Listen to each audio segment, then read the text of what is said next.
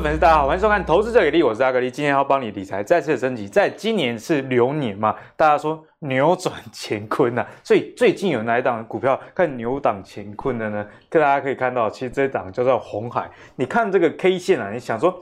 踏无哪有扭转乾坤？但是这个线呢，其实看一下单位好不好？是一九九二年到现在啊，已经接将近三十年的时间。在过去红海啊，是最高价其实是将近四百块这样的一个价位。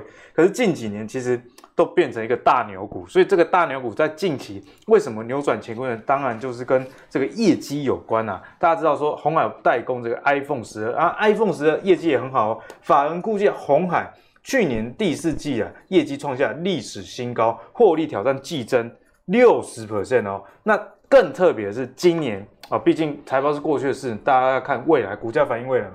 今年首季的业绩啊，有机会再季增在三十五趴，哎，也就是上个季已经季增六十趴，在这一季又再季增三十五 percent，这样今年呢、啊、有机会看到九块钱的 EPS。那为什么红海大家现在股价掌握那么的强啊？近期股价从九十块已经上涨到一百零几块了，为什么呢？当然就是跟它的老妈级 Apple 有关啊。那过去大家知道嘛，零七年、零八年之后，大家就讲说啊，是智慧型手机的黄金十年。好，那黄金十年之后，下一个黄金十年看谁？就是电动车。那 Apple 其实在电动车上的布局其实已经非常久了，但是在二零一九年一月裁员过自动驾驶部门，裁员了两百个人。所以从 Apple 之前裁员的动作，大家就会想说。啊是不是 Apple Car 这个上市可能会在二零二三到二零二五之间啊？如果你要很快上市的话，你干嘛裁员？不过现在市场上传出最快可能在今年的九月就有 Apple Car 啦。那所以在今年九月有 Apple Car 的这样情况底下，多年来的红海这老妈鸡嘛，大家说贾博士如果是 CEO，郭台铭就是他的什么？就是他的钢桃哦，这个钢桃也是赚很多钱的钢桃哦，之前。靠着 iPhone 在全世界大卖，哎，红海也是跟着水涨船高。那现在 Apple Car 的一个来临，大家都对红海寄予厚望。我们可以看到鸿海集团相关的这个电动车概念股，比方说之前节目上有跟大家提到的这个正达，哦，股价从十四块、十五块涨到二十六七块。那以盛，以盛也从四十几块一路涨到七十块以上，就可以知道说市场上现在对于红海真的是寄予厚望。那红海到底该怎么看，就是今天我们讨论的重点啊。那首先欢迎我们两位来宾，第一位是我们正奇双造分析师翁伟杰，大家好；第二位是我们资深分析师高敏章，大家好。先来问一下伟杰，怎么看一下鸿海的一个未来？因为在我们节目上，我记得几个月前你那时候就有提过鸿海，不过我一个礼拜其实主持太多节目了，对，有印象伟杰提鸿海，但为什么提鸿海有点忘了？今天我们可以不可以帮大家解析一下鸿海当初你是怎么看，以及现在你的最新的一些思考是什么？好，我想其实当时候我们在提鸿海的时候，最主要是说在过去哈，二零二零年的这。几个月的这个营收表现当中，其实红海多增加了一个营业项目，就是伺服器的订单啊。想起来，他那时候讲伺服器，对，所以当时我们在讲这个中美科技冷战这中间，台湾的定位。那除了半导体之外，下一个哦最重要的领域是什么？我们说啊，这个全国啊全全全球的四大这个。软体的龙头哦，包括像是脸书啊、亚马逊、微软等等哦，他们的伺服器有八成的订单都在台湾进行做代工。对哦，所以当时我们说，哎，红海切入到伺服器的代工领域当中，其实哦，它在未来的营收里面是在进行这个营收项目的一个调整，是已经开始有营运基本面的贡献了。对，那所以其实就目前看起来，这个根据这个刘安伟董事长他在最新的看法里面释出，就是说。这个伺服器他们的相关的代工的订单应该是大概两成左右，嗯，而且未来会持续在增加。两成蛮高的。对，两成以上哦，所以其实它开始要去取代一些苹果订单的掉掉的这个利润的部分，所以这是第一个。我们当时候为什么跟大家讲说，未来如果台湾要找到一个新的定位，那你一定要留意的是红海。我们当时候是这样讲，主要是看伺服器。伺服器。好，伺服器。那当时候呢，我们在提到的时候，就是说。跟这一次的这个郭台铭董事长出来说，我们要打造护国神山群，有异曲同工之妙，是说除了半导体，台湾还有什么？对，好，那另外一个就是伺服器。我们当时候是这样讲。那回过头来，我们就来看一下过去这一年哦，这二零二零年以来，其实鸿海呢一直做了很多的这个电动车当中的一个布局哈。那所以在电动车领域当中，我们大家一直都在猜想，鸿海会不会去啊生产他们自有品牌的电动车？但到目前为止，我的想法不一样。我认为，好，我已经改变了。我的想法是一直不断的在调整。那我认为接下来，刚刚阿哥有提到，当苹果说它要推出 Apple Car 的时候，我第一个想到会不会是红海代工？那你说红海代工可能吗？各位，红海在旗下有一些相关的这个子公司，包含像是群创，包含像以盛，包括像正达，哦，其实都过去都跟这个 Tesla 有密切的合作，嗯、这个是他们在进入到电动车领域当中的一个先行的指标，哦，所以最近表现都非常非常的强劲，好，那所以呢，从这边去联想，那再来还有一个就是在红海跟裕隆的策略联盟上面，他们去成立了一间叫做华鸿先呃鸿华先进。鸿华先进这间公司是专门 for 这个电动车。那你想想看，一间消费性的电子代工大厂跟汽车产业的结合，到底是为了什么？哎，如果往电动车这边去着想，嗯、你会不会觉得哎，好像是就比较有逻辑可言？最近还有一个非常重要的这个关键的消息，就是鸿海跟国巨也进行了这个结盟，嗯、为的就是要确保未来在被动元件的供应上面是哦不用不予匮乏。对。那大家都知道，国巨这个集团在被动元件当中，不管是在消费型电子，还是它现在即将要跨入到这个汽车电子的领域当中，其实它在被动元件的领域当中，它的整个产能或者是营收，甚至它的技术层次，大概都跟日本的这一些相关的厂商有开始并驾齐驱的一个现象。那为什么红海要做这件事情？如果你把红海加玉龙跟红海加国巨再加起来，然后你再往上他们的共通点，你去找。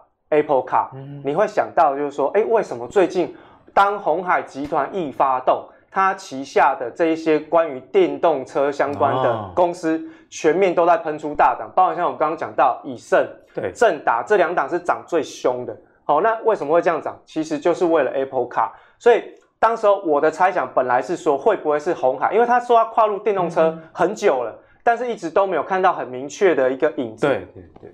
当他结盟裕隆的时候，我说啊，来了来了，准备了。可能是自有品牌。对，可是当 Apple 宣布他要生产 Apple Car 一台车子出来的时候，我还特地去问了问了这个研究员，我问他说，嗯、这个 Apple Car 我一开始不太清楚，Apple Car 它是一个车载系统，因为我们知道苹果它厉害的是在系统的部分，系统整合。CarPlay。对，那它本来是说跟 Tesla 要整合，哎，我就问他说，那他这一次宣布了 Apple Car，它到底是？车载系统还是硬的，还是他真的要打造一台车？他跟我说他要打造一台车，哎，我就想说，哦，是这样子哦。那如果去对照过去红海，我们刚刚讲的这些动作，你会发现，其实 Apple 在生产，如果他真的要去生产电动车，最可靠的合作伙伴就是刚刚阿格里提公投了，找他第一号公投，就是要找红海嘛。那红海现在他又做了全方面的布局，所以其实为什么红海到了最近？它会出现不一样的一个表现。其实我认为有很大的重点是来自于 Apple 宣布了它要生产 Apple Car。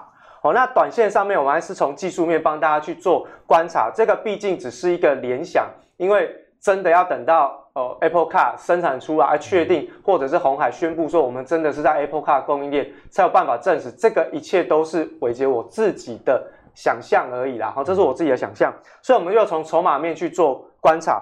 第一个红海的部分，在过去大涨的过程里面，千张大户跟百张散户的筹码是完全不同。你会看到百张散户的筹码其实很松动，因为红海过去一直都不涨。对，只要一旦涨上来，他就开始卖。哦，终于解套，要不然什么？终于赚钱。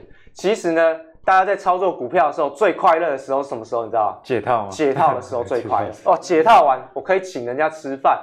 不是赚钱请人家，是解套请人家吃饭哦。所以，请你看到百张散户最近对红海的信心的动摇，造成了诶，其实红海的股价跟筹码变得更集中，股价变更强。千张大户的筹码一路的在集中，统计到上个礼拜为止是这样子的一个变化。好，另外呢，在红海呢昨天突破一根长红 K 棒之后，我们从日 K 线去进行观察，你会发现。我们之前提到，为什么对于这个红海的看法过去相对比较保守？我们说从伺服器的产业去看，然后它的股价还是比较保守一点的原因，最主要就在于说，其实按照过去整个大盘的结构去进行调整，大概哈最终的目的，最终的目的都是去挑战去年二零二零年二月初的那个起跌点的位置。好，那电子股已经都越过，然后领先股都越过，但是最终都是要去攻击那个目标，而当时候的红海是落后的。好，也就是说，在这个区块，哦，这个区块当中，红海呢，其实啊，对不起，在这里二月份的这个高点的位置，这是落后，攻上来一波之后，其实又下去，然后呢，在这里是除息下去之后，又整理了好久一段时间，等到它最近好不容易去把这个除权息的缺口给进行填补之后，就开始没下来过，一路的震荡往上攻击，去挑战这个去年的二月份的这个起跌区。那这个起跌区哈，在昨天攻过去了之后，它就具有相当大的一个意义存在，因为过去的这个起跌区至少是三个月的套牢反压。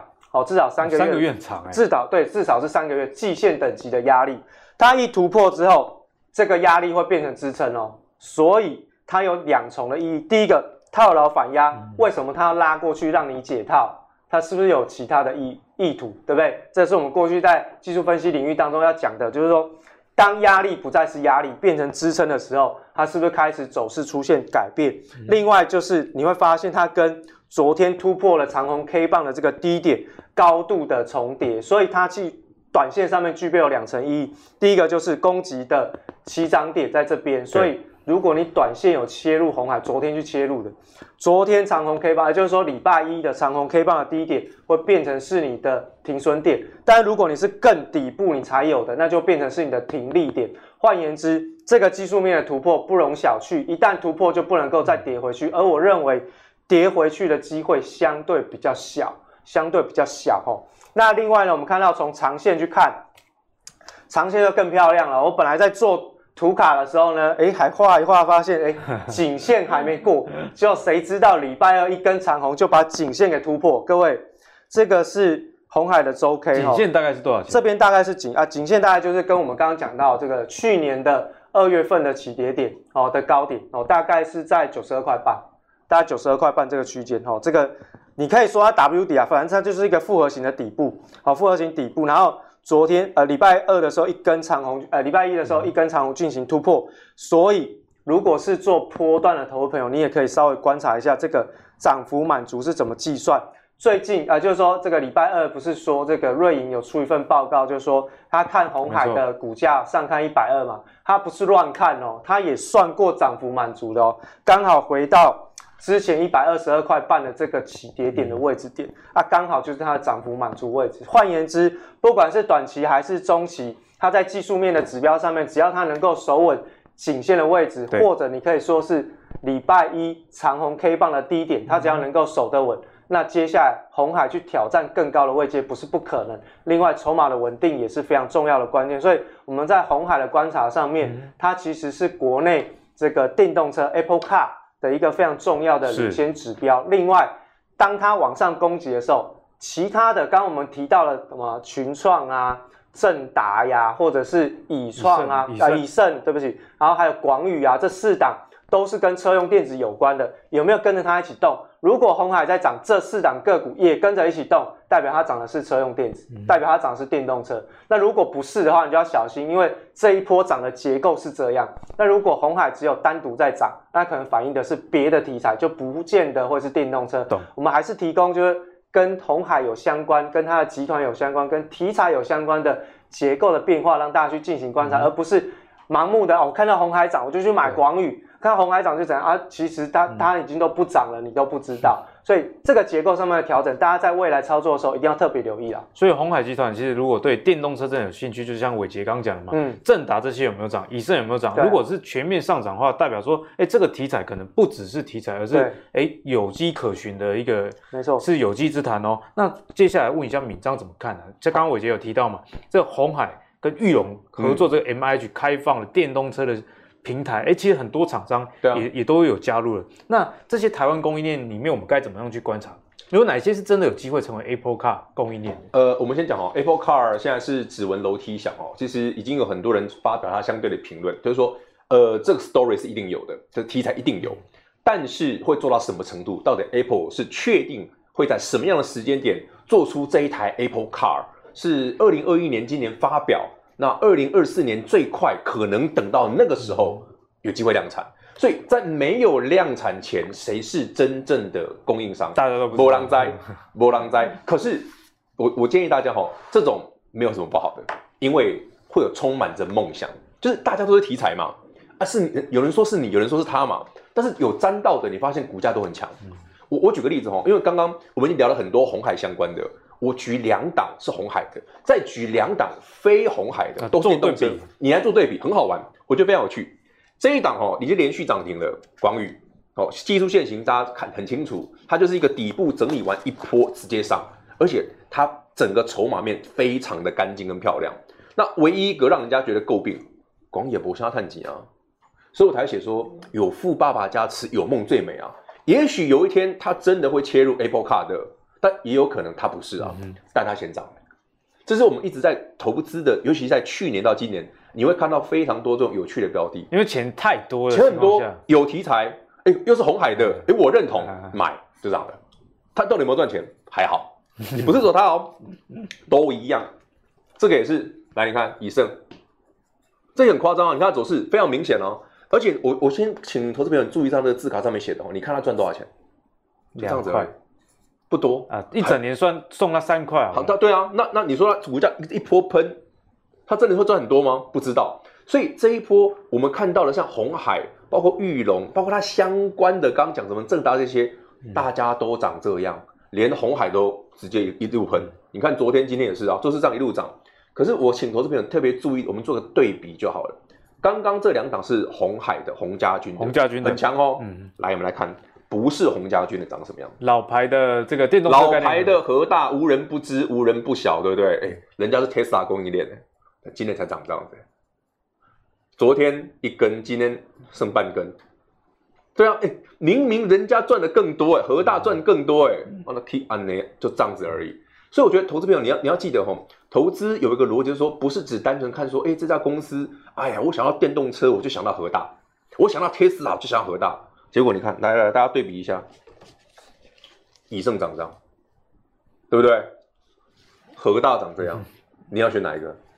这也是我们一路以来，我常常在讲。你看，更两，更另外一个更猛的，这一台这个更老牌的，这个赚更多，赚超过十块。茂联是那个基本面很好的公司，对，它基本面多好啊，赚超过十块哎。然后呢，股价就这样而已。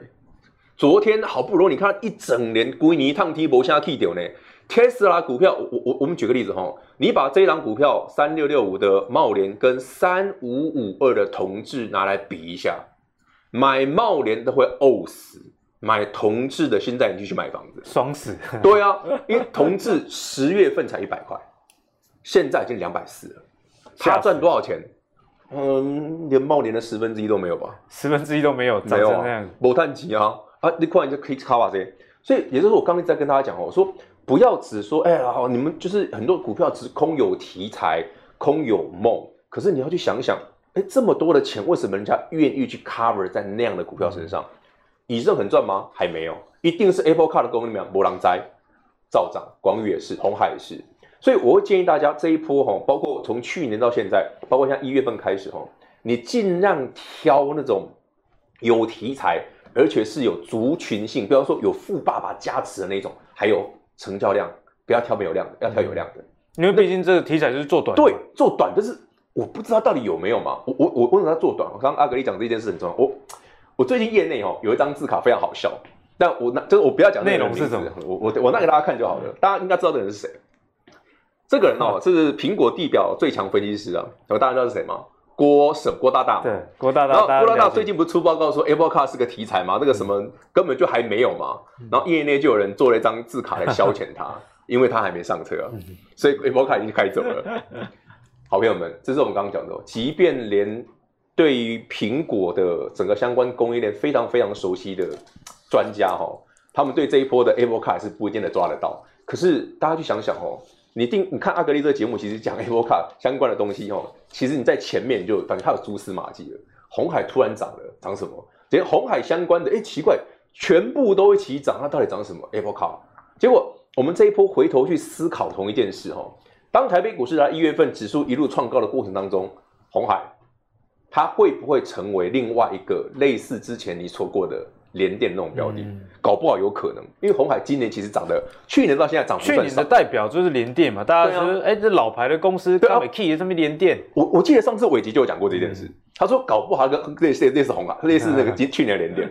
所以说，其实这个故事就很好玩哦。大家以前都觉得，哎呀，没事买那种大牛股，结果嘞，你看今年、去年哪一只牛没飙啊？嗯股本三百亿多，现在都嫌小的了，五百亿照涨，老牛都变金牛，对啊，老牛都变金牛了。说这其实它的行情有趣就在这里，所以 Apple Car 当然啦，我们讲了这么大一段哦，它终究目前来看是个题材，所以投资我觉得追高当然自己要留意一下风险。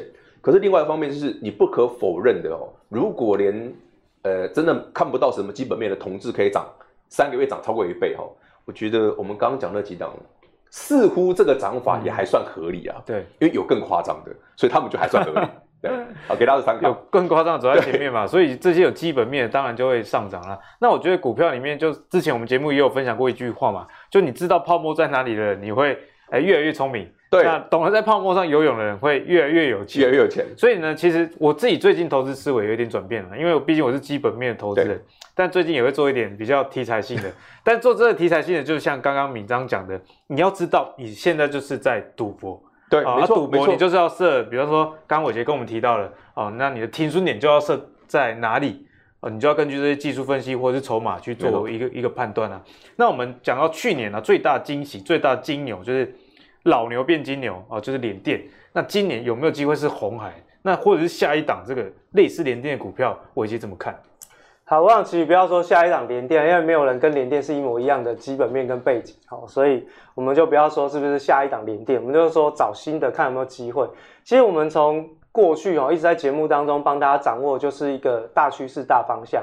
其实我有跟大家分享过，我的操作逻辑很简单，就是我只要找到它确定大概有百分之八十到九十，未来趋势是很明显的，那基本上在那个产业当中，你不管买哪一家公司只要是在同一个产业，基本上就是赚多赚少，赚多赚少而已。那你就基本上就是可以符合那种轻松的过你的生活，然后买的个股呢又有量有价，然后市场上啊它的财报又安稳，然后你就可以抱着，然后也不用怕每天晚上担惊受怕。像长隆最近哦突然之间就遇上了疯狗浪啊，那到底要翻了还是没有翻哦都不知道。类似像这样，如果你当时候。啊，我们是长隆，大概是八九月份，然后九月份、十月份，大家跟大家提醒过的。那如果是那时候相对成本相对于现在来讲是比较低，你当然就可以安心抱的。嗯、如果你是最近才追进去的，那也不就是这个寝食难安，对不对？好，所以我还是跟大家讲，就是刚刚我们提到红海的部分，的确它是有机会，但是我要先讲，就是说这个的确就如同刚刚这个敏章分析师有讲到，就是说它还是只是一个题材。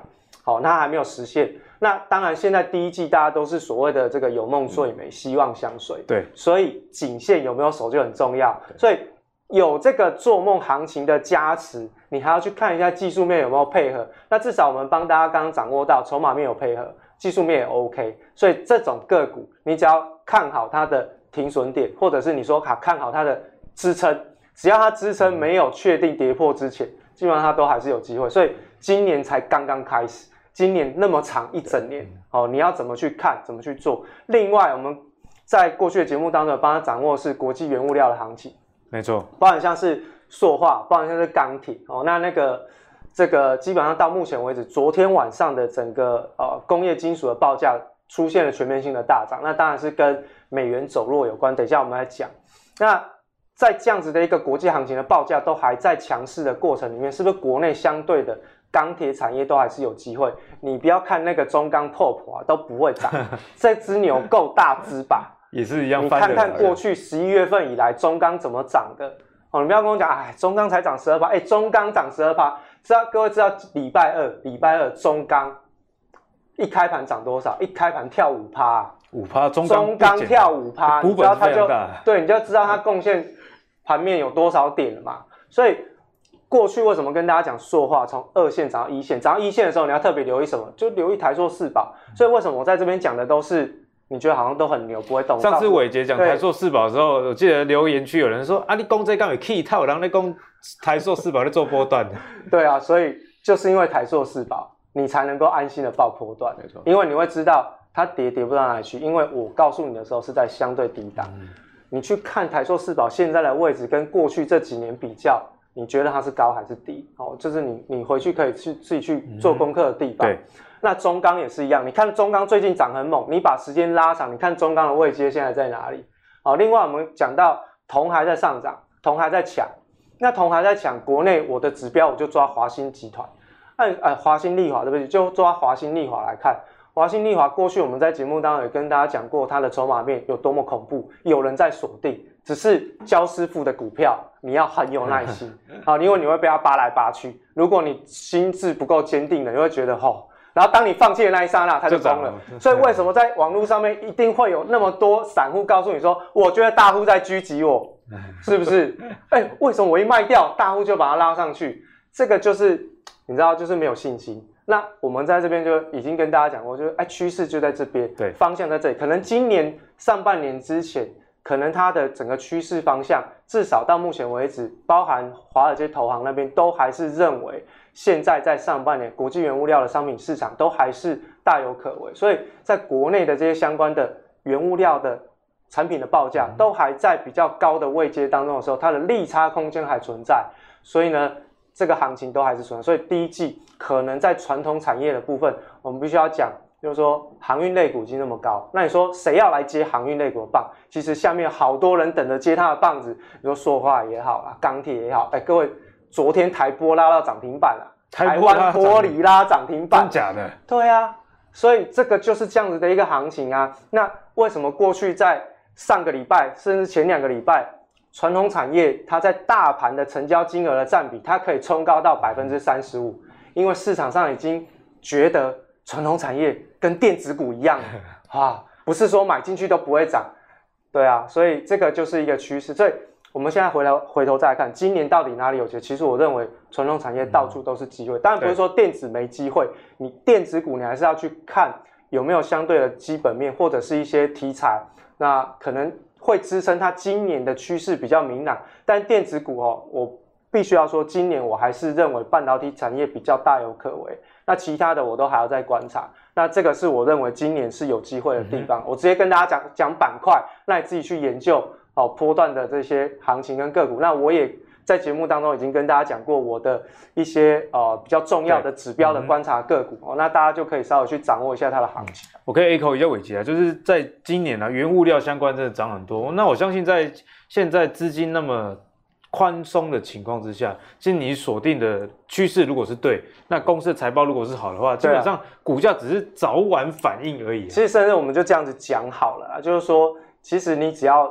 找对好公司，好，也就是说，什么叫好公司？你不要不要用它的股本去判断说它到底会涨或不会涨。我就很客观，哎，资金轮动，它就是永远都是涨到高位阶，资金要轮动到低位阶，你就用这种循环去观察。对，来到低位阶的时候，你从低位阶里面去找一些长期没什么落后补涨的这种东西，你就有可能会赚到。如果在今年的行情当中，你有耐心，嗯、选对了呃板块跟公司。其实你耐心等待，一定会有收获，一定会有呃美满的一个果实。对啊，好，那我们接下来回来讲一下大盘，在外资放假已经回来的情况下，台股这一周该怎么样去来看待？会不会有外资认错的行情？先请敏章帮我解析一下。好，外资会不会认错？其实外资早就认错了，早就认错了。对，因为十二月底最后一个礼拜就很明显哦。如果大家注意到，就是十二月的最后一个星期哦，其实明明的时候我们都知道，Christmas 到元月之前。照理外资是放假的，对，台北股市已经先偷拉了，所以我们在去年的最后一个礼拜，台北股市是一路创高的，而且哈，台北股市这一路创高的过程当中，有几档股票是非常明确的，我觉得可以当做指标，会给大家参考的。一个就是我们上次在阿格勒节目里面聊到这一档联发科，联发科，我说过，诶，联发科很多人在担心会不会创新高，其实我说，如果外资要归队哈，外资想做台北股市。那不用看龙头股，一定是联发科。闵漳那时候就有讲，我说它会创高，会创高。为什么？其实不是说联发科基本面到底今年没办法像去年那么好，不是看这个。联发科对外资的人就是说，如果我要投资台北股市，我能够选择的标的一定有限，嗯、所以我联发科就是必选之一。其实连你看，如果你是大型的投行的资金进来的话，要么台积电，要么联电，要么联发科，不然，你就买成长股，没有办法容纳那么多资金，没没有地方可以买啊。所以当外资一归队，联发科马上创高。那么这很明显，这是外资归队，不然一般投资人谁会去买七百多块的？对 对啊，谁会去买这么贵的联发科？因为熊熊联发科不会点看谈啊，照涨啊。好，不是说它哦，有些还更夸张的。我觉得元月份有几张股票哦，大家可以注意一下哦。这个当台北股市多头一来哦，这种股票你特别标，尤其是一月份从现在开始到封关这一个月的行情哦，注意看这一档股票，三四四三的创意整理完成之后，星期一第一根，星期二再一根，这个是什么？台积电相关最重要的矽智财公司，最标准的。所以台北股市这一波哈，从去年到今年，有一个族群虽然不见得大家都熟悉，但它叫 IP Core 矽智财。那当然有一些股票是真的纯题材啦，但这个是比较基本面的。所以如果投资朋友想研究这个区块的，不妨把这样的标的先纳入你的观察标的里面。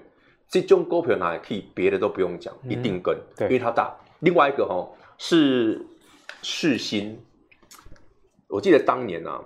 我在看世新跟创意的时候，世新比创意便宜啊，那时候才一百啊，那时候世新是三，那时候世新世新是一百，创意是三百啊，现在创意还在三百，但世新今天已经七百块了，吓死！好，anyway，那这些都是完全 for ASIC，就是说我如果有专门专案，我做那个 IP Core，他们都需要这些东西。这两档股票的题材哈，跟它的获利基本面都是非常好的，而且这一个族群很大的特色是。IP Core 族群随随便便的本益比都是五十倍哦，五十五十倍，所以你看哦，世芯其实才赚十几块而已，但它已经七百了，嗯，它已经七百，真的是五十倍。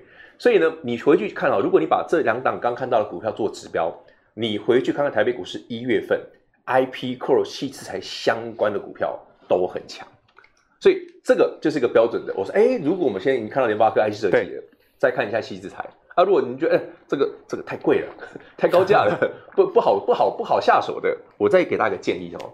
这是我们已经这个在这个节目里面讲了非常久的一档股票，第一轮就讲低标股，二三四四的华邦电。你看我们这样一个月，上个月到现在还涨五成哎，它二十块不到，现在已经最高三十了，股本三百多亿哦。所以 你不不要不要不要再嫌弃股本的问题哦，对，不要再看股本。我觉得刚刚有提醒，不要再看股本，不要不要再嫌它股本大了，好不好？这真的很强。好，这是很强。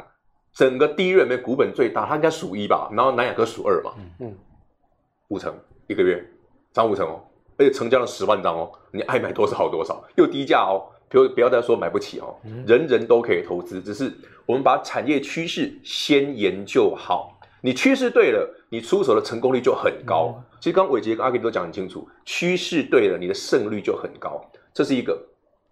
另外哈，我再提供最后一档。一个族群很特别，呃，这一档股票也是平常乏人问津的叫，已经很久没听到了。对，乏人问津，为什么？大家想，一光 LED 被对不对冲啊？对，可是一光竟然涨停了，梗在哪里？对啊，为什么？涨在哪里？我我我我觉得这个哈，一光是，我觉得亿光是 Q 掉，你知道吗？Q 掉，因为其实是因为今天、欸、明天嘛，一月六号，一月六号，金店不是并隆达吗？那个富彩一月六号上啊。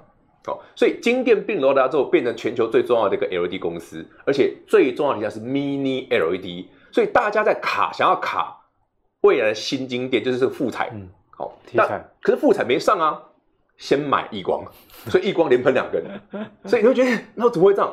不要怀疑，就是买这种有量有价，然后产业题材趋势对的。以前就觉得以光。对不对？怎么看也不会看到它，那也可以对不对？TJ 啊，等明后天你看那个富采上来又一波，所以说其实哈，这就是我们一直在讲哦，台北股市从去年延续到今年一月哦，那个多头的气势跟架构真的没有变，大到像联发科，大到像中钢，大到像鸿海都会涨。那你回头想啊，那我不要买那么大的、中型的、有量的成为产业龙头的股票，在这一波，我相信一月份啊。应该会让大家可以很轻松掌握一段了，因为这是一个很明显就是说，当外资一归队吼，你看嘛，我们刚刚举的没有一只是小股票。哎，我记得米章之前就有跟我们分享过，高撇爱买大支，爱买大支，这跟过去的思维不一样嘛。因为哎，像过去大家想股票，就是觉得要买股本小的比较会飙哦。过去我们的传统观念是以前吼，我们在研究上面，我都发现说，哎，小股本好像那个筹码干净啊，特别会飙。可是其实过去这三四年以来，真的不见得是这样。趋势有点改变，其实很不一样哦。你会发现，你要买什么，你知道吗？你就发现，哎，奇怪，什么投信啊、法人啊、外资啊，啊都没这种哎。而且回头一看，嗯、你看嘛，我们刚举最明显，华邦电股本三百多亿，一个月涨五成哎，对，很恐怖哎，它变成飙股哎，三百多亿是飙股哎。那刚刚那个之前我们讲过那个，包括原物料部分，你看长隆对不对？也是也是股本很大，股本也非常大。嗯、那你看姚明也是，哦，刚刚觉得中钢更夸张。全部包括电子股，包括非电子传产的类型的股票，通通都是要股本不要太小，都有量的。哎，Q 大 K 因为外资进来一定是 Q 金。刚刚伟杰说中钢啊、台塑、四宝在股本都更大啊，对啊。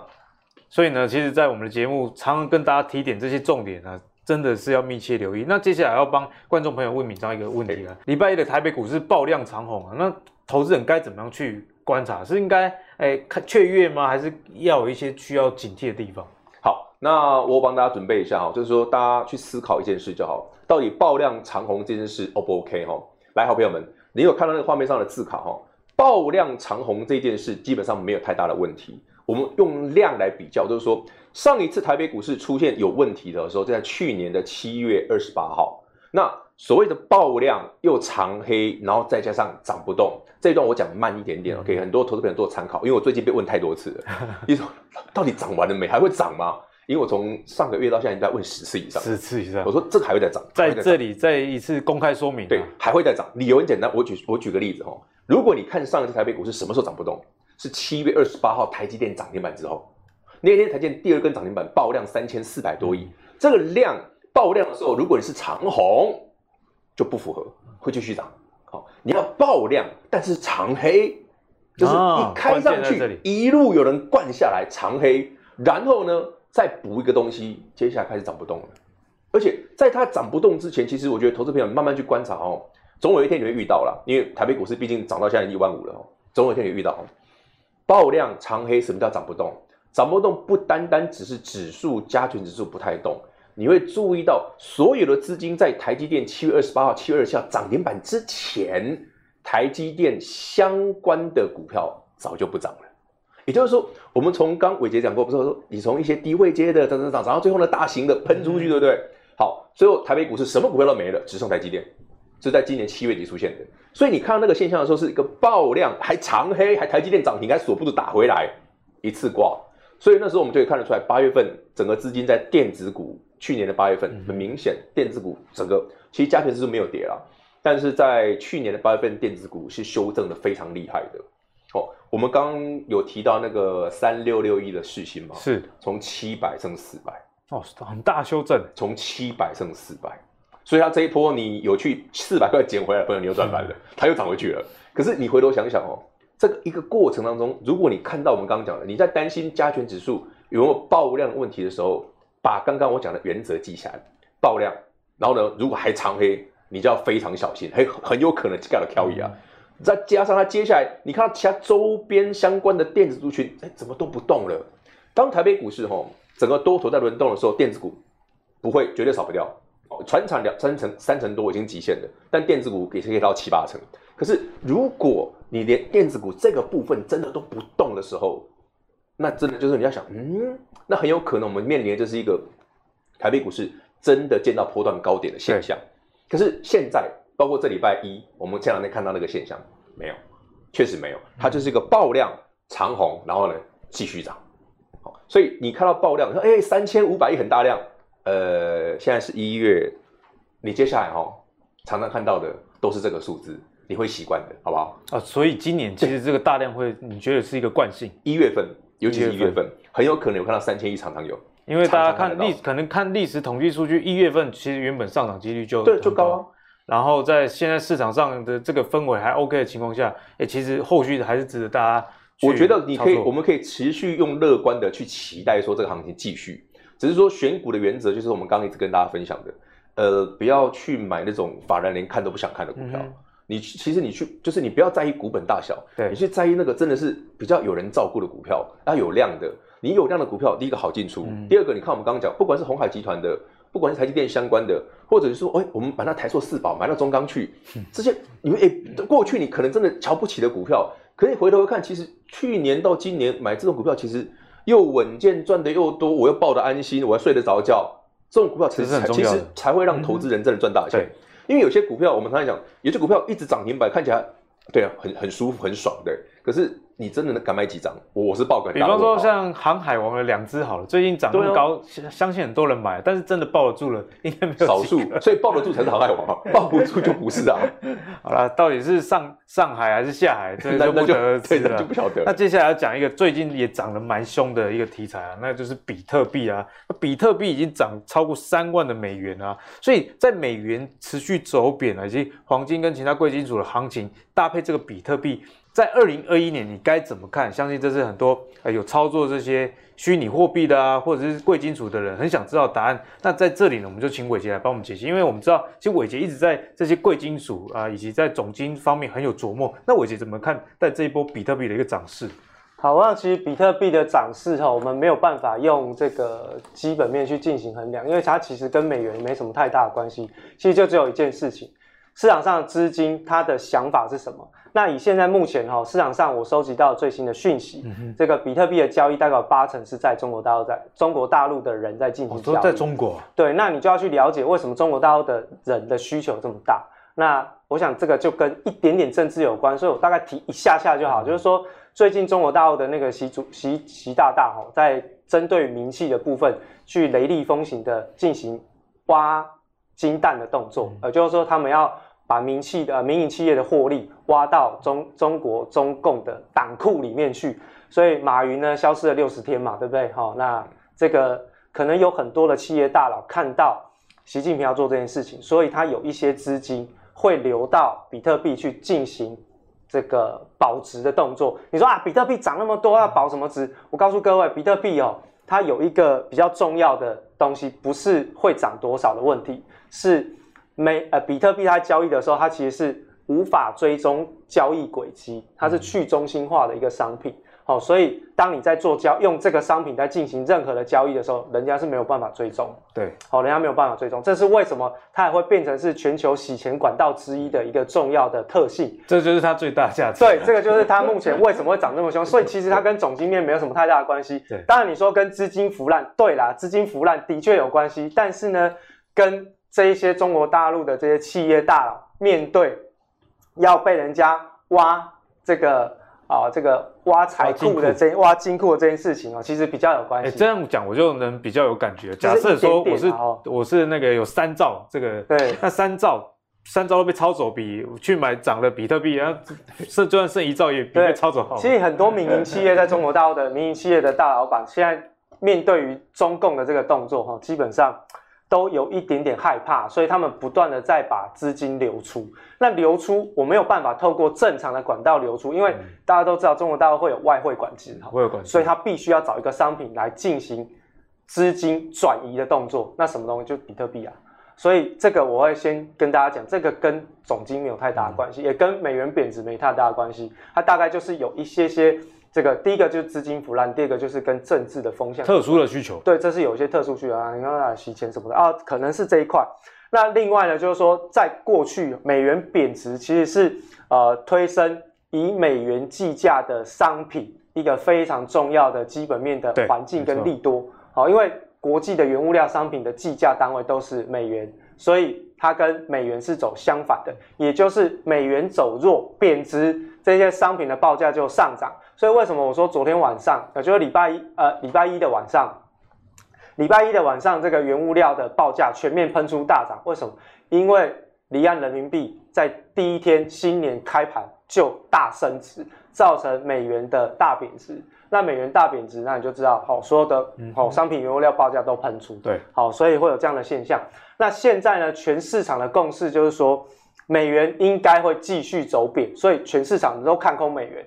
所以，我们上一次在节目当中在讨论美元的时候，是说美元哦，全市场都在看空，然后呢，大家都赶快说，哎，手上有美元，赶快卖掉。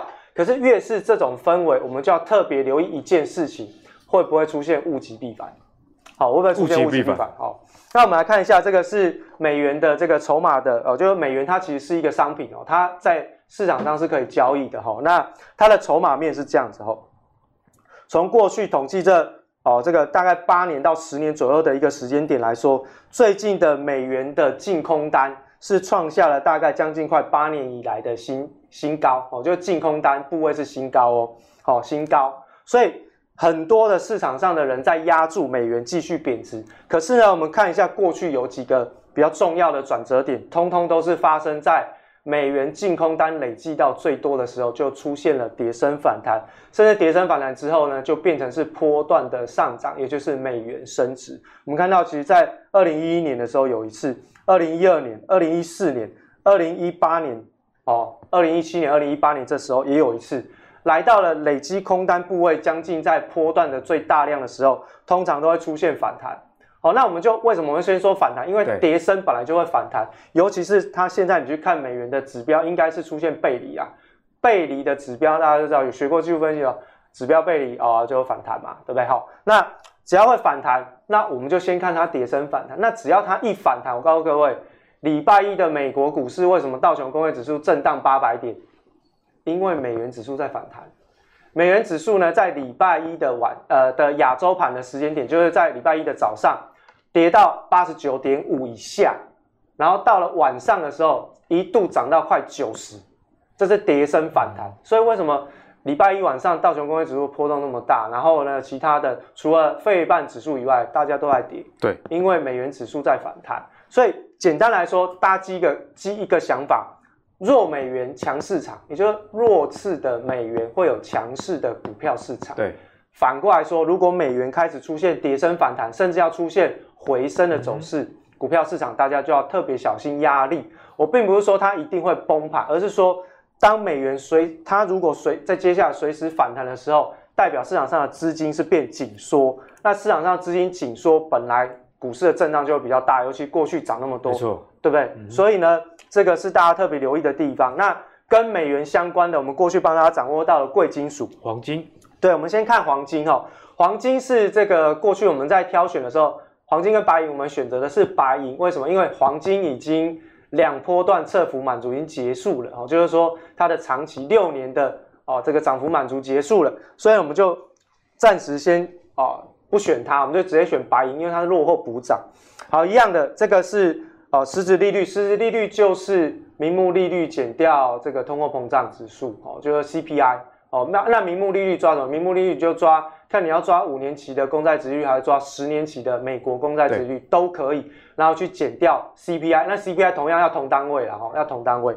那大概你就可以算得出这个所谓的实质利率。只要实质利率是为负值，哈，就是说在这个呃蓝色线的部分，它只要是负值，都有利于黄金上涨。所以为什么最近黄金会大涨？是因为实质利率一直不断的在创下新低，已经来到超过负一的一个位阶，所以黄金会反弹，这是正常的。嗯、但是呢，如果你是说要跟美元去进行对照，各位，美元已经创下波段新低，至少三年新低了。对，黄金有没有再创高？没有，所以这个是不太一样的东西。所以，黄金要看实质利率。对，所以为什么我说黄金在这一波涨完？两波段测幅满足之后，它会比白银来得弱，而我们选的是白银而不是黄金，是因为它已经完成满足，再加上跟美元的关系上面不太对称哦，所以我们不选黄金嘛，对，对不对？好，另外呢，在白银的部分，这个呢，我们就稍微就是自豪一下下了哈，就是这个白银，我们就直接跟大家讲，十二月的时候哦，十二月初、十二月中连续讲两次，二十二块。二十二块半附近，那时候我还记得伟杰是讲什么工业的需求嘛，工业需求，太阳能、导电胶，太阳能跟什么？就是跟电动车嘛。对，电动车也会增加白银的白银的用量哦。二十二块半，现在昨天晚上到二十七块半了，哦，到二十七块半。所以这个我们之前有跟大家讲过，如果你要挑白银，你说啊，我不知道要去要去哪里做这个什么海外期货，不用做期货，有 ETF 的、嗯、哦，在付委托有 ETF 的，呃，有白银的 ETF，国内也有白银的 ETF 啊。对不对？所以如果要选商品，其实没有那么难，要你想不想做而已吼。那我想大家不想做的原因是因为不熟悉。那我们已经提供很多这个比较明朗的资讯让大家知道。那攻上去之后呢，当然如果你手上有人就抓好停利的位置。那这个是我在礼拜一做，所以它还没有喷出去。那在礼拜一的晚上喷出去之后呢，好，我们就要去抓它的所谓的这个停损的位啊、呃，停利停损的位置。那它的停损位置大概现在要拉到二十七块，因为长红 K 棒喷上去之后，在前一波的这个下跌的长黑 K 吼，这根这个长黑 K 棒的高点已经被突破，突破之后就会变成支撑，那这个高点刚好是二十七，二十七，所以现在是关键的位置。对，所以其实哈、哦、突破之后就要守得住。那你手上如果有的已经早就布局，就是变成是停利点在二十七。那如果呢你是这个最近才切入的，那你可能就是变成停损点。那所以不管你在做任何的操作，其实都跟成本有关。嗯、那从这个方面去看，今年我个人认为，今年股市最大的变数就是在美元的跌升反弹会不会变回升。好，那。跟一月五号就最近哦，就是今天晚上到明天凌晨，一月五号、一月六号，乔治亚州的参议员选举的结果会有一些初步的这个讯号出现。好，那大家如果去关注，就会知道为什么会这样说哈。那这个就变成是先领先去看，如果是民主党两席全上，五十对五十哦，那美元就可能机会跌升反弹。那如果呢是没有哦，那美元可能就继续比较偏弱势。那其他的这些贵金属啊、工业金属都还有机会可以期待。那当然，如果美元出现了跌升反弹，大家在股市操作上面一定要特别留意的风险。今天这一集，相信大家又是满满干货。我们从红海电动车的题材一路讲到，呃，在台股现在的操作，你要选大只的，不管是传产或者是电子，其实都是一样的逻辑。那最后呢，伟杰也从呃比较政治的角度帮我们解析了为什么比特币会快速的上涨，其实跟中国政府的一些政策可能是息息相关的。那另外在贵金属的部分呢，黄金你可以去参考实质利率做一个操作。那白银刚刚伟杰有跟大家提醒啊。这个技术分析上，二十七块是你的停损或者是停利点。那如果你喜欢阿格力为大家准备这么满满的干货的话，别忘了上 Facebook、YouTube 以及现在最火红的 Apple Podcast 订阅投资最给力哦。我们下次再见，拜拜。